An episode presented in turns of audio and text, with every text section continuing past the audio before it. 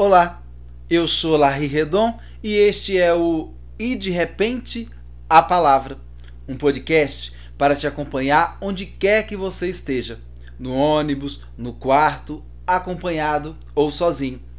E o objetivo é falar sobre pessoas que fizeram da comunicação um instrumento para reflexão sobre a vida, as paixões, os amores, as loucuras.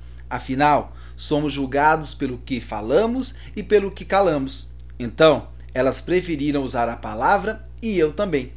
E no nosso E de repente a palavra número 1, um, apresento a vocês Flor Bela Espanca. É, meus amigos e amigas, quem é que nunca padeceu por um amor, uma paixão fora de hora? Quem nunca se perdeu dentro de si por saudades do outro ou saudade de si mesmo.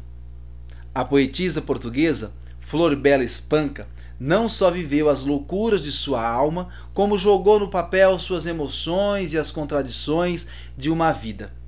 Flor Bela Lobo, conhecida como Flor Bela Espanca, nasceu em 1894 e se suicidou em 1930, no dia de seu aniversário de 36 anos. Apesar do pouco tempo de vida, Flor Bela esteve sempre à frente de seu tempo.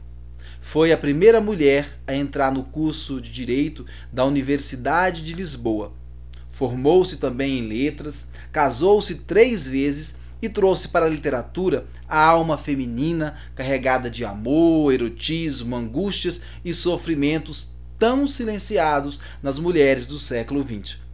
E no podcast de hoje vamos apreciar o poema fanatismo de Flor Bela Espanca.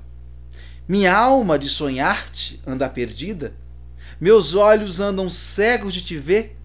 Não é sequer a razão do meu viver, pois que tu és já toda a minha vida.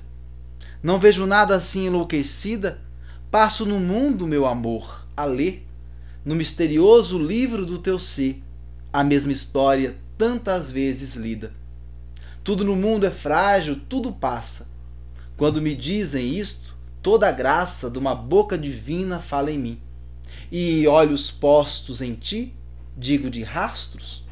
Ah, podem voar mundos, morrer astros, que tu és como Deus, princípio e fim.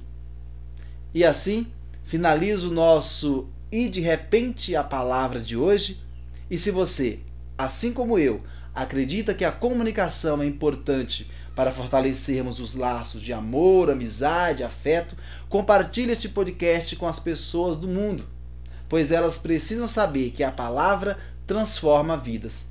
Beijos e abraços e até o próximo e de repente a palavra.